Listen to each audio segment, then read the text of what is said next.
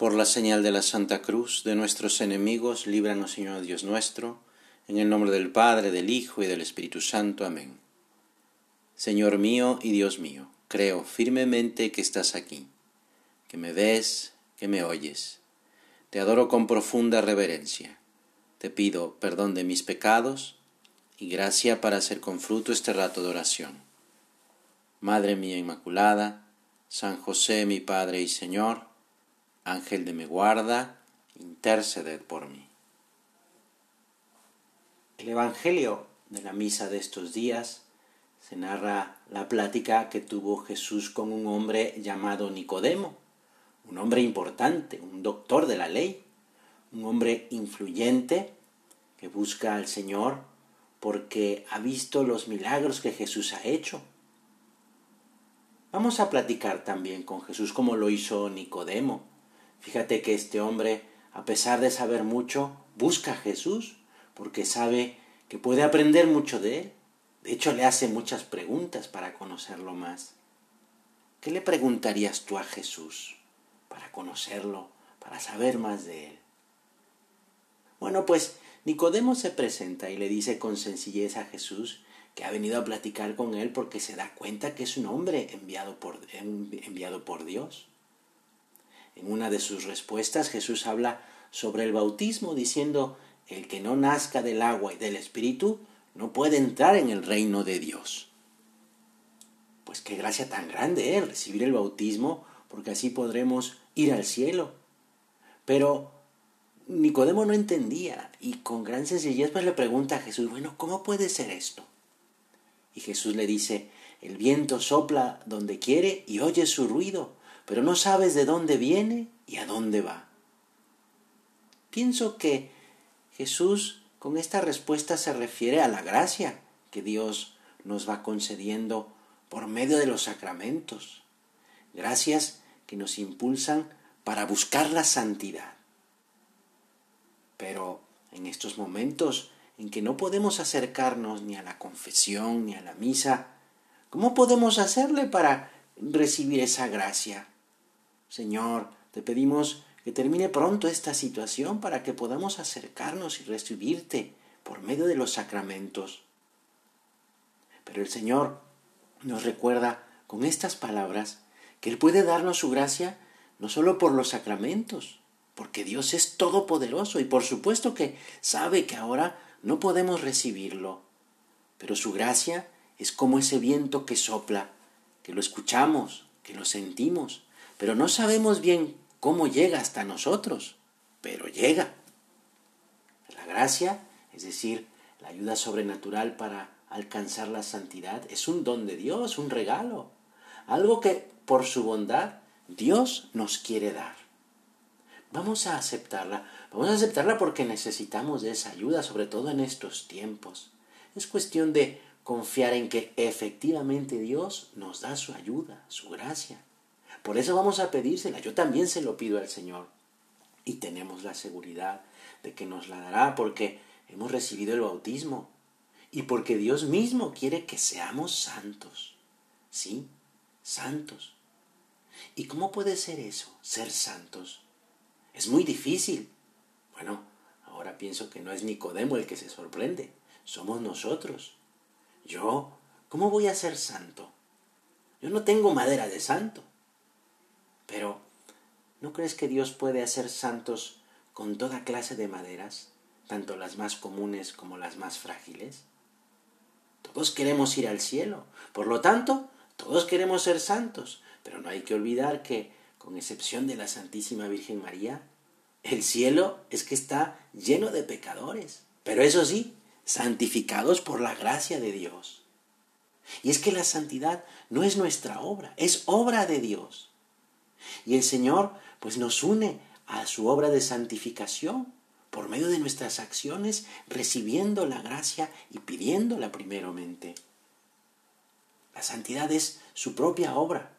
Por eso es que Jesús dice, sin mí no pueden hacer nada. Pero eso sí, nos pide que cooperemos a ella con nuestro amor. Este amor lo vemos en el hecho de que viviendo en Cristo queremos vivir como Él. Así lo dice San Juan en el Evangelio. A cuantos le recibieron, les dio poder para ser hijos de Dios. Claro, solo Jesús puede convertirnos en hijos de Dios. Es cuestión de que creamos en Él. Ahora bien, desde el momento en que queremos parecernos a Jesús, queremos ardientemente seguir su ejemplo. De este modo, nuestras acciones se unen con la gracia, con la santidad. ¿Cómo puedo saber si yo estoy siguiendo a Jesús, si verdaderamente estoy buscando la santidad? Y San José María, escriba de Balaguer, respondía de esta manera. Te respondo, si le buscas cada día, si te esfuerzas por encontrarle, si le amas, entonces estás viviendo con él. Vamos a pedirle a la Virgen María, ella que precisamente es la Inmaculada, la sin mancha del pecado, que no cometió pecado y que recibió toda la gracia, por eso es que el ángel le llama la llena de gracia. Vamos a pedirle, Madre nuestra, ayúdanos a poder recibir esa gracia que Dios quiere darnos, que podamos eh, aprovechar toda esa ayuda sobrenatural que Dios nos concede para ser santos, para llegar al cielo contigo y con nuestro Señor Jesucristo. Te doy gracias, Dios mío, por los buenos propósitos, afectos e inspiraciones que me has comunicado en esta meditación. Te pido ayuda para ponerlos por obra. Madre mía Inmaculada, San José mi Padre y Señor, Ángel de mi guarda, interceded por mí.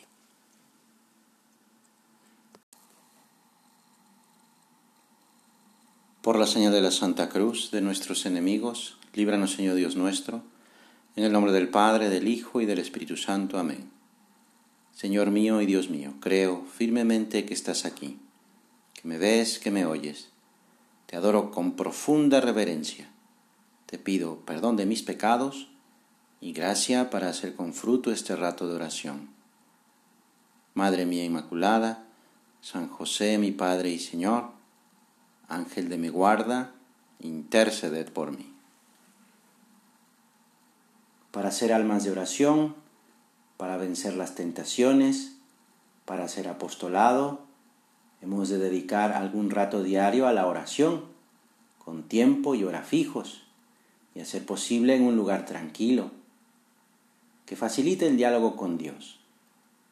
Pero especialmente es necesaria la oración para amar más a Jesús Decía San José María en una meditación, para enamorarte más de Jesucristo, para quererle de veras con todo el cariño de tu corazón, no tengas miedo, es necesario que le trates. Pero, ¿cómo puedo yo hacer oración? Una primera cosa que tenemos que entender es que la oración no se debe ver como una simple obra buena realizada por nosotros con respecto a Dios, una acción nuestra es ante todo un regalo, fruto de la presencia viva de Dios Padre y de Jesucristo en nosotros. En la carta a los romanos, San Pablo escribe, del mismo modo el Espíritu Santo acude en ayuda de nuestra debilidad. Así pues, nosotros no sabemos orar como conviene, pero el Espíritu de Dios mismo intercede por nosotros. Y sabemos que es verdad lo que dice el apóstol, no sabemos hacer oración como conviene. Queremos hacer oración, pero no tenemos las palabras, el lenguaje para hablar con Dios, ni siquiera el pensamiento. Solo podemos abrirnos, poner nuestro tiempo a disposición de Dios, esperar que Él nos ayude a entrar en ese verdadero diálogo. Y el Espíritu Santo nos ayuda en nuestra incapacidad, ilumina nuestra mente y empuja nuestro corazón, guiando nuestra oración a Dios. Para San Pablo, la oración es sobre todo obra del Espíritu Santo en nuestra humanidad, para hacerse cargo de nuestra debilidad y transformarnos de hombres encadenados en las realidades materiales en hombres espirituales. Muy bien, pero ¿yo cómo puedo hacer oración? Pues mira, tenemos el gran medio que es la fuente de la oración, las sagradas escrituras, la Biblia, Estamos terminando septiembre, el mes que el Papa Francisco desde hace algunos años nos ha animado a toda la Iglesia a aprovechar para acercarnos a la Biblia. Afirmaba San José María que las escrituras no sólo permitían a los lectores conocer la vida de Jesús, sino que también los empujaba a imitarlo. Hemos de reproducir en la nuestra la vida de Cristo, conociendo a Cristo, a fuerza de leer la Sagrada Escritura y de meditarla, a fuerza de hacer oración. Pues vamos a leer el Evangelio, no tenerle miedo, porque son cartas que Dios nuestro Padre nos ha escrito. Dice un documento del Concilio Vaticano II. En los libros sagrados, el Padre que está en el cielo sale amorosamente al encuentro de sus hijos para conversar con ellos. Y es tan grande el poder y la fuerza de la palabra de Dios que constituye un apoyo y vigor para la Iglesia, firmeza de fe para todos sus hijos, alimento del alma, fuente limpia y permanente de la vida espiritual. Pues esos minutos diarios de lectura del Nuevo Testamento que te, que te aconsejé, dice San José María, metiéndote y participando en el contenido de cada escena como un personaje más, son precisamente para que encarnes, para que cumplas el Evangelio en tu vida. Porque la fe cristiana no es una religión del libro. El cristianismo es la religión de la palabra de Dios, no de un verbo escrito y mudo, sino del verbo encarnado y vivo, Jesucristo. Leer la Biblia por eso no es un acto pasivo, sino que comporta una activa búsqueda y un encuentro. Si actuamos así, si no ponemos obstáculos a las palabras de Cristo, entrarán hasta los pliegues del alma y del espíritu, hasta el fondo del corazón. Por eso es que no se trata solo de leer, sino de vivir el Evangelio. La diferencia es grande. Leer es recordar una cosa que pasó. Vivir es hallarse presente en un hecho, en un acontecimiento que está sucediendo ahora mismo. Ser uno más en aquellas escenas. Porque no se trata solo de pensar en Jesús, de representarnos aquellas escenas, hay que meternos de lleno en ellas, ser actores, seguir a Cristo tan de cerca como Santa María, su madre, como los primeros doce, como las santas mujeres, como aquellas personas que estaban alrededor de Dios, de Jesús. Si obramos así, si no ponemos obstáculos, las palabras de Cristo entrarán hasta el fondo del alma y nos transformarán.